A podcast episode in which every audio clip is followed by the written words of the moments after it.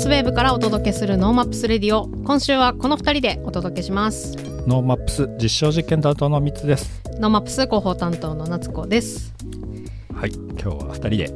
で。はい、ね。お休み明けましたがそうです。お正月ボケはもうな治って正ます？月ボケないんだよね。ある？多少？なんか働きたくないなとかそういうのはあんまない。ないっていうか普段そんなにねあのオンとオフがあそうですね。まあね。まあまあその会う人とかねお店も行かないし、はい。確かにこう引きこもってね、ぬくぬくして、はい。まあ、昼間っからお酒飲めるなんかすごいいい日だったな。それぐらいですかね。うん。ね。まあ、どっか行ったりとか、うん、まあちょっと温泉行ったりとか、うん。少し休めるようにはしました。はい。なんかこのやっぱりお正月とか長期休みとかになるとあのお家にある積んどくをなんとか解消したいとか思うんですけど。開けた？いや結局でお酒飲んじゃったりとか。お酒飲みながらのはずだったのにさ そうそうそう。不用意にテレビがついちゃうとうん。テレビをちゃんと見ちゃうしさ、そうなんですよね。そう積んどく解消はちょっとだけできたぐらいで。うん。片付けたくらいかな、なんかただ家にちゃんと本があるっていうのはなんかふとした時に手に取って読みたいところだけ読んじゃうとかっていうのがやっぱできるっていうのはいいなって積んどくは良くないけど。まあ、な何書いてあるかはやっぱりね理解しとかないと せっかくいい本ねそうですとねかいい自分への体験というか体験できないことのものってやっぱストーリーっていうすごく表現をねうん。豊かにしてくれるんで。そうだからたまにすごく焦るんですよ。こんなに本がいっぱいあって本屋さん行ってもそうですけどなんかこれを全部読めたらスーパー自分になれるわけじゃないですか。けどそれできてないんだよなって。ね、ネットで便利だから、まあ、情報も入るし、はい。まあ本を買わなくても、まあ、うんデジタルでも、やっと最近あの Kindle とかで僕も読,、うんうんうん。読め読み方がやっぱ難しいんだよね、はい。Kindle とか電子スマホとか。で読める能力は スキルがついてきたんだけどやっぱあの本を開けて読むのってまた違うなって思ってて。あのずっとこう憧れなわけですよ。バーでウイスキーちょっと飲みながら、はい。あのこう文庫を読む スタイルはなんですけど、うん。どこ行ってこもうこの間もカフェ行って読もうと思って、うん。本持って行きつけのカフェ行ったらあの、ね、そのカフェの店店員さんは知ってるから、はいなんか隣の人を紹介してくれるわけですよ。いやいや。うんって本を開けようとしたのになぜかその人のなんかこう経営的な悩みの相談会になってはいはいはい。1時間ぐらい、あれ俺本読みみたいなってなかなか今ね本読む時間本当におっしゃると取れないんだけど、うんやっぱなんだろう本ちゃんと読もうなって思いながらも、うん。今日のね今日の本題にね、はい。行くと、まあ、実はその芥川賞直木賞が、えー来週発表になると、まあその辺もあったんですけど、はい。実際はあのまあこの2人だったから、うん。ガチでマーケティングのはい。話とかっていうのうん。をラジオでやったら面白いかなと思ったんで、はい。その文芸収入のマーケティングを担当されている方にちょっと今回お電話して、はい。まあどまあ、今先にちょっとね事前に収録をしたんで、うん。あの今2人とも背筋が伸びております。本当に頑張らないとなっていうぐらい、はい。やっぱり本当に深いマーケティングの話を聞けたと思うので,、うん。でこれは本の売り方とか、うん。まあ、本をどういうふうにこうみんなに知ってもらうかっていうお話がメインなんですけど別にその本という言葉をペンにしてもいいし、あのジュースにしてもいいし飲食店にしてもいいですし、どんな仕事に置き換えてもあやってることって結構あやれることってか限られてるからやっぱ一生懸命やらなきゃなっていう、そうですね。毎日しっかりやるっていう筋こと。に筋トレって言われたら、もうもうなんぐもうぐのでも何も言えなくなって。なんでこの番組もねコツコツと売らなきゃならないっていう、はいその通りです。はい、その通りと思いながらあの聞く話になりますけど、はい本当にみんなの全てのものに置き換えれる本当に好きなことをやっていくことの大切さそうですね。っていうのも気づけると思うので、はい。あのぜひこの後お聞きください。背筋を伸ばして、はい。聞いてください。全てのジャンルの方に届くと思います。はい。 NoMaps Radio ワクワクする未来を作る番組です。ツイッターでハッシュタグ NoMaps Radio でツイートしていますので、ラジオと合わせてぜひご参加ください。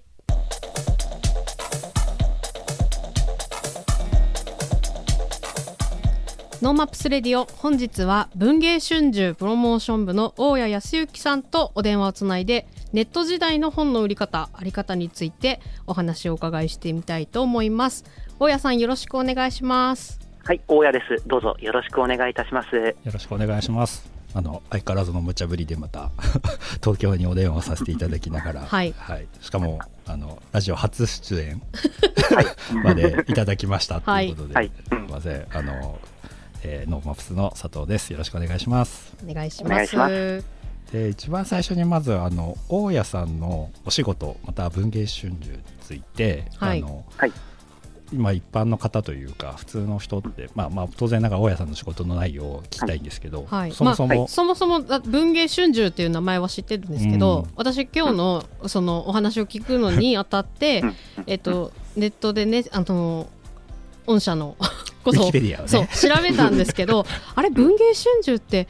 週刊文春出してるとこだっていうの に気づいたぐらいの、はい。はい、なので、なんかどういう本を出してたりどんなことをされてるのかを最初にお聞きできたらと思うんですが。はい、ありがとうございます。はい、文芸春秋はもうほぼ今総合出版社ということが言えると思っていて、はい、雑誌だけでなく当然書籍、うんそしてまあコミックも最近始めましたし、はい、もうあらゆる方向に手を広げている、うん、そしてまあ文春マルシェという形で通販事業も行っているというようなさまざまな会社でして、はい、月刊誌では当然、文芸春秋、うん、これが1923年に出たので、もう100周年を迎える年になります、ね、おめでとうございます。ありがとうございます。周年。はい。なので、あの今年を100周年の記念事業ということで、いろいろな形で皆さんにあの活動やあのいろんな作品をお見せできるかと思いますし、うんうん。はい、そして週刊誌は週刊文春、そしてスポーツ雑誌ではナンバーや、はい、あと女性誌クレアなど、雑誌がいろいろな形で皆さん聞いたことがあるものがあるでしょうし、はい、であの単行本としては、又吉さんの火花であるとか、うん、そういった文芸を中心にですけれども、ノンフィクション、文芸、そして、まあ、あのコミックなども最近、力を入れてき始めて、うんうん、もうありとあらゆる雑多なものをやってる総合出版社ということになると思います。うん。その文芸春秋が、まあ、100年、はい、創刊して100年で、えっとはい、あの芥川龍之介あと川端康成さんとかが最初に寄稿して、っていうところから始まってるっていうのをウェブサイトで見て、はい。すごい。改めてあのすごいなと。すごいよ。そうそうたる名前ですよね。はい。なんか文学を引っ張ってきた、はい、日本の活字を作ってきてで、ね、さらに今そのオンライン化されてね、はい、よく言われる活字離れとかの影響を受けるんじゃないかって言われながらも、でも、今ねあのオンライン版が結構強いですよね、うん、そうですね文春オンラインという形でニュースサイトを自前でオウンドメディアとして持ってて、他にもクレアやナンバーもあの、オンラインがあるんですけれども、とにかく文春オンラインという形で毎日いろんなニュース、そして独自取材しているものもあって、それらがいろんなところで話題になって、ヤフーであるとか、ツイッターのニュースのおすすめで、皆さんの目に入る機会もすごく多くなってると思います、ね、はい、よく見ております、はい、ついついちょっと有料課金しちゃうもんね。LINE とかで。見ちゃう。これ気になるなと思って、ありがたい限りです、い、やでもすごいその,、まあ、そその中で大家さんのポジションというか、役割はどこでしょうか、はい。はいうん。そうですね。私のお仕事についてはメディアや SNS 通じての販売促進活動全般でして、はい、編集や営業とは違う形での間接部門になりますね。うんうん、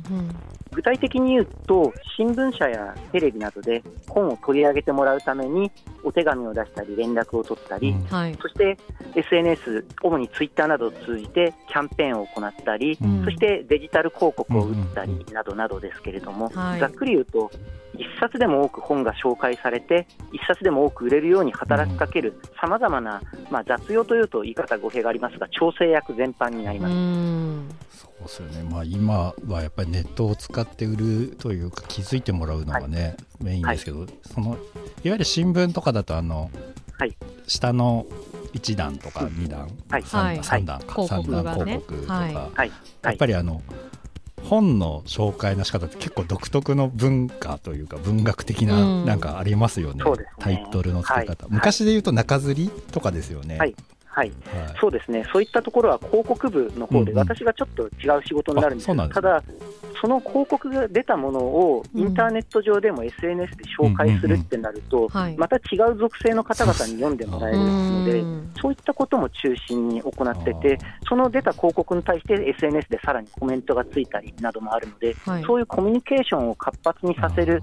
ようなお仕事を担っているということでいいと思います。もう全部出てくる情報とか、まあ、本だけじゃなくて、その本を宣伝する情報とかも全部拾っとかなきゃならないって結構大変ですね。そうですね、なので直近だとあの映画のドライブ・マイ・カーがゴールデングローブ賞を、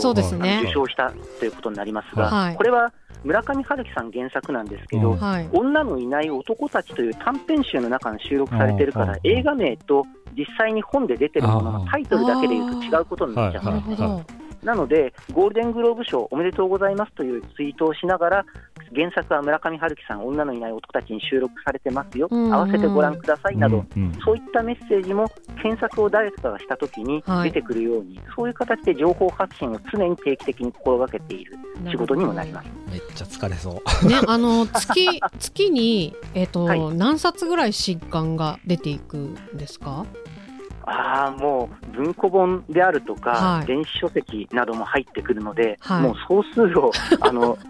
月ごとにもだいぶ違うので、はい、総数を言うと難しくなるんですけど、それでもうん雑誌も入れちゃうかあのでただ文庫と単行本合わせて、月にもよりますけれどもうん30から50なるほど。で、まあ、さらに把握雑誌なども、ムックなども含めると、把握ができないぐらいになってしまいます、ね、すごい情報を発信する側だから、大変だ、うん、その中でも大家さんは、その月に30とか50とか出ていく書籍、はい。はい、まあ、本、はい、出版物を全部、あの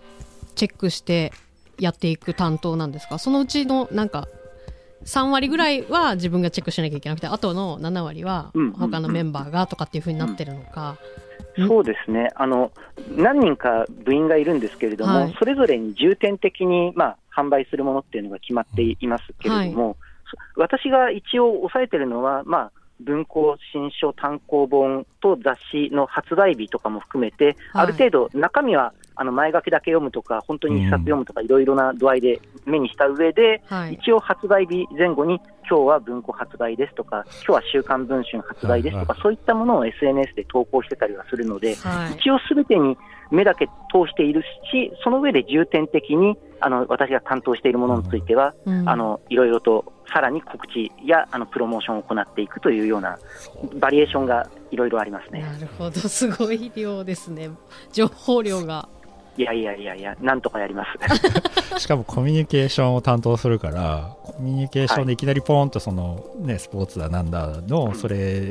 が振られた時に、出てるかどうかとかって追っかけなきゃならないってことは、やっぱ頭の中に全部ある程度インプットしてないと出せないですもんね。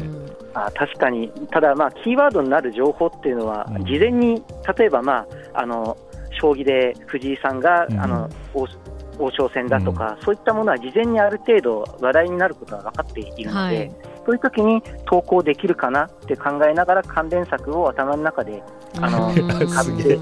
投稿するみたいなそんなことになりますね。はい、一応スケジュールみたいなものを組み立ってれば、まあ、そこまでは怖くない。あとは突発的なニュースに対応どうできるか、はい、するのかしないのかという判断は細かく分かれます。そっか。本当にあの多分本が好きじゃないと本とかそういう羊情報が好きじゃないとできない仕事だと思うんですけど、なんかあのプロフィールを見た時にもともと書店員だったっていうお話を、はいはい、拝見しましてで、はい、結構僕があの学生時代に着付けてい。た大きな本屋さんとかでも働かれてたって聞いたんですけどどういうことをされてたのかお伺いしていいですか、はい、そうですね。あの大型書店で10年ほど、まあ、売り場責任者やバイヤーとして販売業務、うん、まあ、お店の本屋さんの中での販売店頭業務に取り組んでまして、うんはい、かつては本、まあ、CD や DVD も合わせて担当したことがあります。うん、で全国転勤がある会社だったので四国の高松とか福井を転々としながら大阪の梅田や新宿といった大型のお店でも働いていたんですね。で何をやってたかっていうと、うん、まあ、1冊でも多く売れるよう今と変わらないこともあるんですが、うん、商品展開を考えたりとか、あとは売れ筋の本っていうのは全国でも足りなくなるので奪い合いになるんですが、それを交渉して1冊でも多く手に入れたりとか。まあ、あとは作家や映画監督があの生誕何年、没後何年っていう切り名の時で、あのメモリアルイヤーになるので、それに合わせて仕入れとか、商品の陳列とか、社内の告知したりして、売り上げをプラスで作ろうとしたりとか、はい、あとは著名な方が亡くなった時には、まあ、あの本当に悲しいんですけれども、一番テレビや新聞で、うん、あの紹介される時になるので、うん、そういった過去の業績や作品を探して、店頭の展開を考えたりなど、そういったことをいろいろとやってきましたね。めちゃくちゃ今と変わんないじゃないですか まあ今もそうですね。そうですね。うん、すごい、えー、そのまあちょっと個人的な興味なんですけど、そのまあいわゆる本屋さんから週刊文春への転職ってなんか言える範囲で教えていただいていいですか？はい、すごい興味が。なるほど。まあ本屋を退職したっていうのはちょっと母親の、うん、あの介護などがあったのでっていうので、離れなきゃいけないタイミングで、じゃあ次はどこかなと思ったんですが、その時に一社 IT 系の会社をかましています。はいはい、IT のあの本を紹介するサービスのブクログっていうところに行って、それはもうあのリアルの本屋さんにいても、もうデジタルっていうものに対してあのいろんなオンラインでも本売れたりとか、うん。はい、あのオンライン媒体のことをいろいろ考えたときに、とにかくなんかデジタルのことを少しでも知らなきゃと思って、うん、とりあえず IT 系の会社に入社して、そこで2年半ほど働いてたんですよね。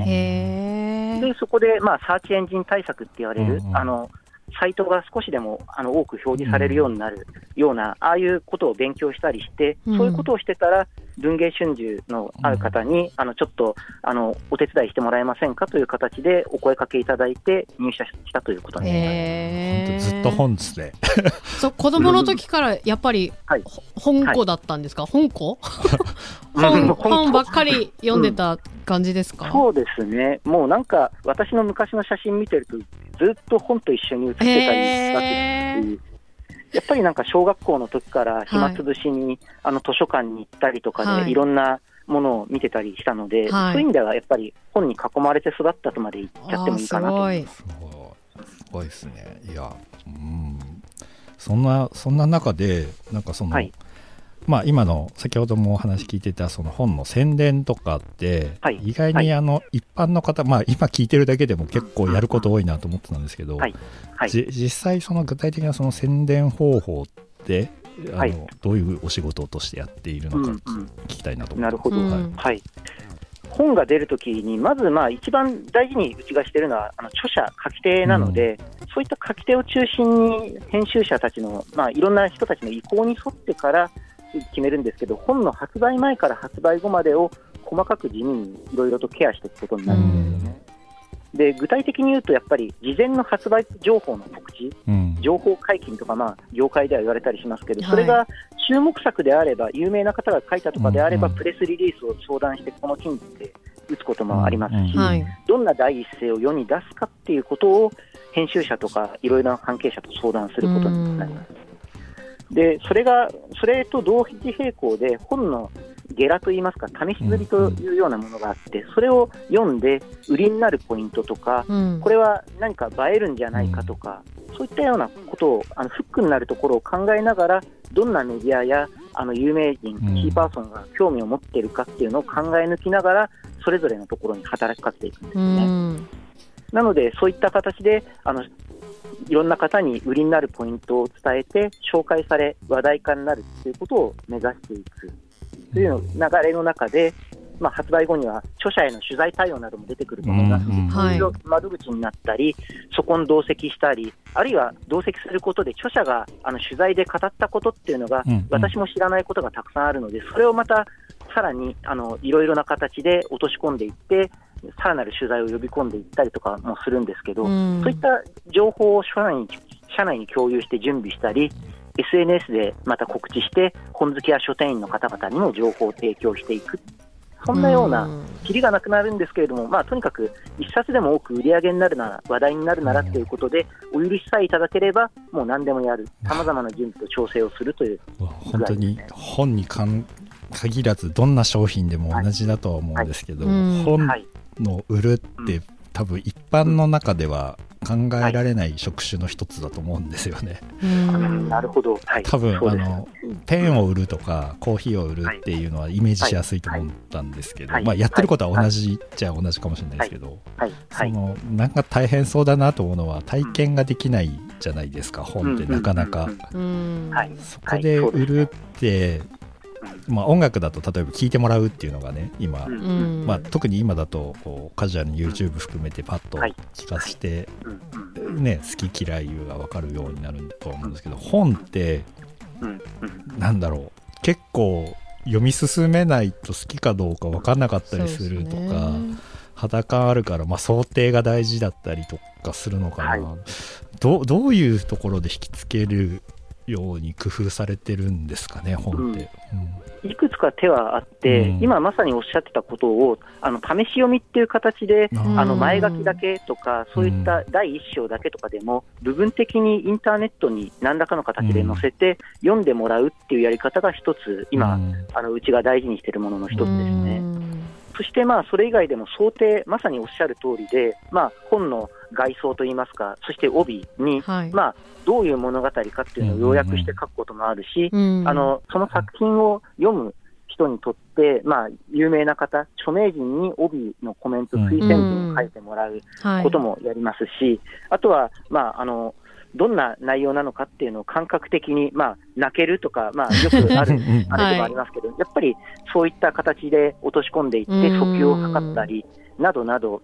一応、その中身の試し読みっていうのがデジタルが発達したことによって、かなり簡単にできるようにもなってきているので、はいそういうところにさらにあの前の本を買った人などを想定しながら SNS で情報を出したりしていくことがありますそうだよな、今までどう買ってたって考えると、やっぱ立ち読みですよね、うん、やっぱり。そうですね、まあ、もちろん表紙、うんうん、表紙で自分が欲しいと思うものに何か引っかかって、でも本屋さんのねあの多分大家さんもその前の書店員だった頃の話にちょっとまた聞きたいことがあるんですけど、はい、その本の出会いってその、まあ、図書館もそうだと思うし、まあ、書店が僕は大好きなのもそうなんですけど、はい、目的のものを見に行ってるけどその周りの近接的な本にやっぱり出会えるっていうところの良さ。で実はそっちの方が自分にとって今欲しい答えに近いものだったりしてそれを買ってたりとかするのがね、まず本の体験としてあの僕の中で好きなことなんですけど、まずそれってどうやって作ってたそのリアルな書店の時はどうやって作ってたかっていうのと今それを、まあ、今教えていただいたネットでの展開方法の部分ではどういうふうにやろうとしているかをちょっと聞きたいんですが、その2つを教えていただけますか？なるほど、まあ、例えば今だったら NHK の北条家のドラマが始まりましたと、はい、そういったものついて、まあ、うちでも工場系の,、あの本が2つほど関連がありますけれども、そういったものを、まあ、書店にいた時などはやっぱりあのドラマが始まる1週間、2週間ぐらい前から商品を集めて、うん、あのコーナー作りっていう形で訴求をしますし、うん、出版社の立場になってからはやっぱりその放送されるタイミングで、うん、あの SNS でこういったものもあるんですっていうのを、うん、放送を見た人がその投稿が目に入るような形でハッシュタグであるとかタイミングをよって投稿していくっていうような形で、とにかく情報をどういう形で関連付けながら提供していくかについては確かにものすごく考えます。なので、ツイッターの話になっちゃいましたけど、そうなると、やっぱり SNS をどう駆使するかってなると思うんですけど、はいとにかく今はあのいろんな人が気になったものは検索すると思うんですけど、それは Google だったり、うん、SNS でだったりしますけれども、うん、そういった署名や著者名を検索する人のニーズに応えて、それにふさわしい形での紹介になるか、面白い記事が案内できるかということを考えながら、はい、あの紹介投稿を務めてます。例えばですけど、芸能人の方が本を紹介するときなどは、実際にその方のファンに届くこと、読まれることを想定しますし、あるいは番組が見れないけれども、ファンだっていう方が SNS で検索していることもあると思うので、こんな理由であの話題になっている、人生を変えた一冊ですっていうような形で、あの目に入るような形で、ハッシュタグとかタイミングを気にしながら投稿するんですけど、まあ、そういう形であの情報をどのタイミングでどんな人に読んでもらいたいか、そしてまあそれは一般の本好きやあの愛好者、ファンだけではなくて、うん、本屋の方々も想定してツイートするようにしています。ああ、なるほど。そうですよね。はい、実際の売り手の方々にも知ってもらいたいからですね。はいはい、そうすると、その売り手の本屋さんの書店員さんが、うんはい。うん、あじゃあうちでこういうことしたらもっと売れるかもとかっていうヒントにもなるってことですよねきっと。そうですね。あるいは問い合わせが続いたけどもなんで問い合わせが続くかわからないっていう時にあの情報をこっちで先にキャッチして投稿していればあこれかっていう形で書店員さんの次の仕入れとか展開の後押し間接的な情報提供にまあ、貢献することになります、ね、あ確かに。それはかなりスピードアップになりますもんね、うん、書店側も。そうですね、まあ、本当に話題になっていますとか、はい、そういったものをどこまでももっと多分たくさんのあの検索結果が出ると思うんで、その中で一つ確かな情報を出して、あとはもうテレビを見て、すごい良かったっていうような人たちのコメントが並んでれば、書店員さんがそれ全部見て、あ本当に話題になってるんだ、じゃあ何冊？そういうアクションにつながるかなっていう、そういう設計って言われるものをやってます、はい、その読めない、まあ、読めるものもあるとしても、例えば、うん、その日曜日の昼とかにやってる番組で、うん、なんかなんちゃらランキングみたいな形で、だったりそのその今人気の芸芸能人、芸人さんが、その先ほど言ったようなその、自分に影響を与えた本ランキングとかってポンと出された時に、だって全部番組は見られないじゃないですか。はいはいはい。それはなんかやっぱりこう SNS でちょっとそういうのが情報が流れたなと思ったら追っかけるんですか、やっぱり。そうですね。あとは一応あのいろんなあの本が売れたかどうかっていうのはリアルタイムであったり、うん、あのいろんなサイトとかであの見ることができるので、うん、例えば、まあ、言ってしまえばアマゾンさんもそうだし、うんあの書店さんの中で売り上げが分かるところもあるので、そういったものを見て急に跳ね上がったものがあれば、こちらで追跡調査をして、あこれだって特定できたら、それを正式に紹介するっていうようなことになります。いわゆるね、その TikTok 売れみたいなのって、まあ、本で過去の作品、はい、そのまあ、そのこれから出てきたばっかりの本とか、はい、ヒット商品、その分かりやすい「ハリー・ポッター」とか、なんかそういう話題作みたいな具体的なものってはなんとなく想像はつくんですけど、はいはい、突然思いがけない作品が全然そのなんか大河もやってない何もやってないような作品が急に造反その重版しなきゃなんないみたいな話って最近よくあるって聞いてるんですけど、それはどうやって対応してるんですか、まああの普通の会社であれば、一般論としては、大体そういうのが紹介された翌日から1週間ぐらいの間に問い合わせがすごく続くことになって、うん。うん、その間のどっかのタイミングで分かるっていうことになりますが、うん。うん、私の場合はもうちょっと細かめに網を張ってて、うん、さっき言ったあのいろんなサイトで話題になったっていうことがなんとなく分かるようにしているので、それで6時間とか12時間以内で理解して、それを社内に広めて共有してっていうところから、いろいろ重版するかどうかなどの本当を別部署でやったりとか、そういう流れを作ってます。半日、半日で。休む暇ないじゃないですか、それだけの商品があって、常に貼ってる。趣味ですかね。いやー、すごい。そう、その新しい働き方でもあるけど、悲しい働き、だって深夜放送とかで話題になったりとかね、この間もなんかちょっと見ましたけど、はいうん。確かに読みたくなるんですよね、はい、深夜にその熱量のプレゼンがあるわけですよ、はい、やっぱ芸人の方とか上手だから、はい、ああいう時もなんかあの僕はちょっとあのフェイスブックでこう大家さんの動きを見てたんで バタバタしてるなと思ってたんですけど。まあでも毎日の筋トレのようなもので毎日あの朝晩2回とかやってれば、うん、あのそんなに時間取ることもないですしやっぱり売れてる本っていうのは自社だけじゃなくて他社のものもつかまなければいけなくて、うん、他社でなんでこれが売れたのか、なんで動いてるのかっていうのを調べれば、うん、あこの番組か、この番組は効き目があるんだ、あるいは新聞のコーナーだったら、うん、えこんな小さい枠だけど、こんなに反応あるんだったら、やっぱり新聞すごいな、この枠はすごいとかで、プロモーションの参考になるので、これはまあ、あの一応、徹夜とか全然しないですけど、朝晩5分、10分とかは毎日やってるって筋トレぐらいの、えー、完全に本当にマーケティングの話になりましたね。勉強になります。あの広報というよりは、完全にマーケティングストレジティストですよね、設計から全部作っていくっていう、この多分本の話を今してますけど、全然これが飲食店さんでもそうだと思うし、あの宇宙開発する会社でも全部同じなんだなっていうところと、やっぱり大変だなって いうのがすごくわかります。恐れ多いです。いやすごい勉強になるんですけど、あの、はい、実はなんか来週、直木賞芥川賞があるそうなんですが、はい。はい、あの、ま、あの事前に聞いてる話もう神の領域で全然わからない。本当にもうあの候補作が決定した後に本当に押しも押されぬ有名作家の方が選考委員で合議制でジャッジするので、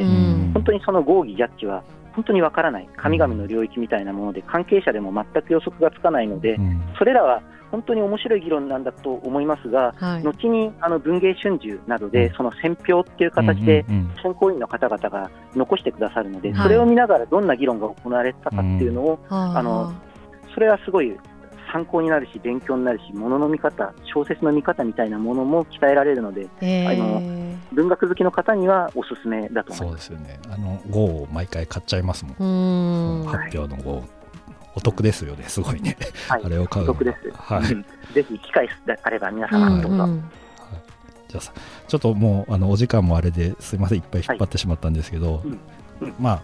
えー、大家さんがまあ、はい、今おすすめしてるって言い方は多分難しいとは思うんですけど、はい、まあ、会社で推しているでも全然構わないですし、あの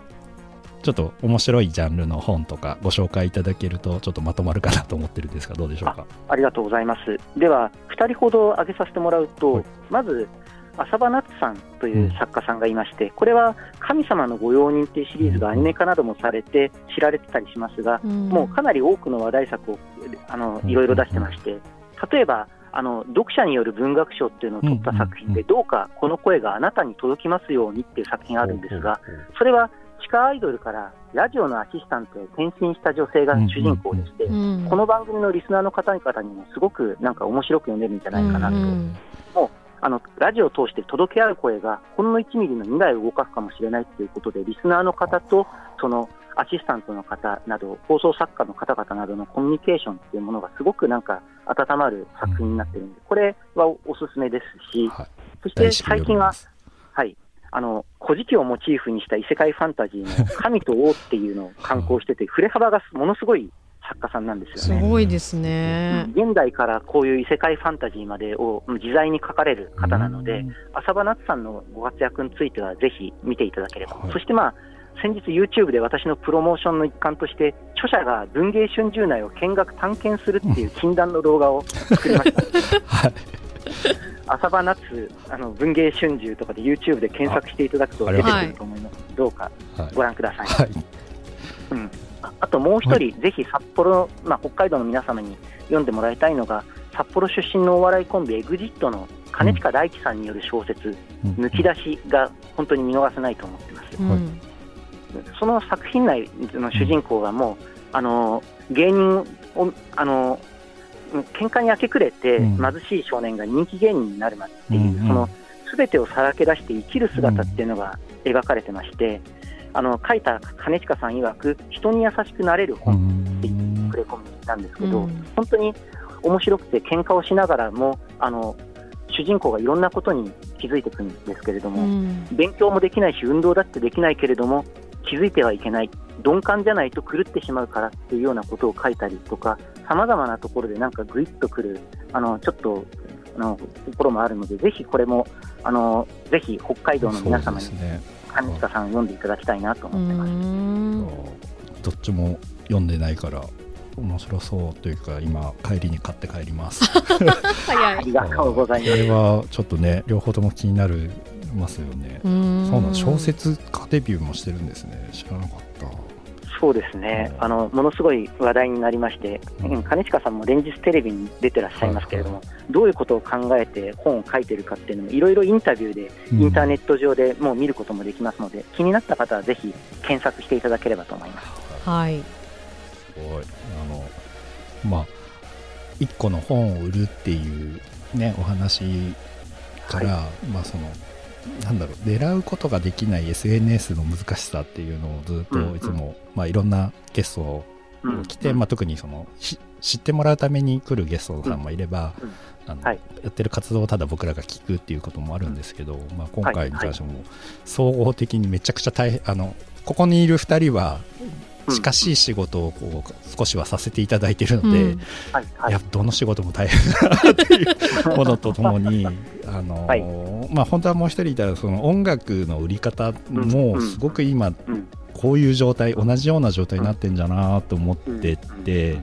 これはアーカイブをねあのライブあの放送をね、うん、マサさんにも聞かせて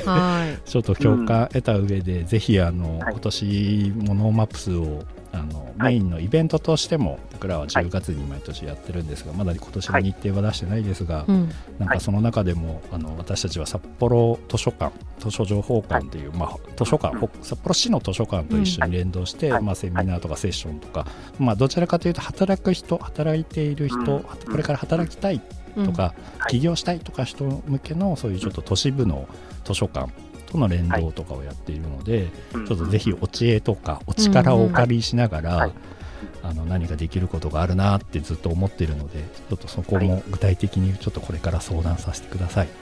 はい、お力添えできることがあれば、そしてまあ北海道の皆さんと直接そういうことでお話できる機会があれば、楽しみにしてますので、よろしくお願いします。はい、どうもありがとうございます。ありがとうございます。本日のゲストは文藝春秋プロモーション部の大谷康之さんでした。ありがとうございました。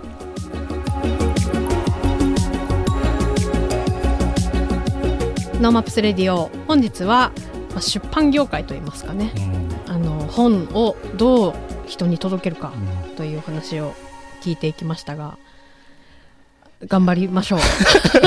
まず NoMaps ラジオも、ノーマップスをねどう届けるかっていうのがね、はい、まあ僕らの、まあ宿題というか、はい、筋トレとしてやらないことだっていうことがね、ね、よく分かったあの自分たちの反省も込めて、はい、あのみんなに届いたんじゃないかなと、はい、2020年は筋トレを。2022年、ね、2022年は。筋トレを。筋トレとしてこういう、はい、あのまあ、 NoMaps。を使って皆さんがねより楽しくワクワクする未来を作れるような情報を発信していくと。いう、うんうんそうですね。頑張っていきたいなと思っております。そしてあの先週末に、うん、えー、第5回全道高等学校軽音楽新人大会が開催されまして、はい、えー、高校生たちが自分たちの音楽を演奏する2時間でしたが、はい、そうやっぱり2時間になってたのが頑張って編集されたんだなと思って先生たちも。大変だっただろうなそうですね、まあ、キュンキュンしながら、はい、えー、見ておりましたがその開催の模様はですね NoMaps の公式 YouTube チャンネルで、えー、見ていただくことができますので、まあ、これからねどんな才能が出てくるのか、うん、今後も活躍してってくれるこう音楽人が、うん、北海道から生まれていくといいなと思って見ておりました。まあ、 NoMaps ではまあこれからもねいろんなことを展開していきますが、えっと、今週末にはですね、えー、先先々週かな、えー、お伝えしました、うん、はい、 NoMaps のメインビジュアル用アートワークコンペティションの詳細も発表いたしますので、えー、また来週、あのー、しっかり、ね、はい、お伝えしたいなと思っております。2022年もぜひ NoMaps Radio そして NoMaps を。そうですね、はい、ノーマップスをとにかく知ってもらえればと思うし参加してほしいので、うん、まあ、いろんな形で参加できると思いますから、はい、どんどんあの応援のコメントは特にあの、ね、ライブで僕ら知られる唯一の方法なのでそうですね、はい、ツイッターでもメッセンジャーでも何でもいいので送ってください。はい本日もお付き合いありがとうございました。 NoMaps Radio のアーカイブはポッドキャスト、スポティファイなどストリーミングサービスでお聞きいただけます。 NoMaps Radio で検索してください。番組の感想は FM ノースウェーブ番組メールフォームまでまたはツイッターハッシュタグ NoMaps Radio でツイートしてください。今週も NoMaps 実証実験担当のミツと NoMaps 広報担当の夏子でお送りいたしました。また来週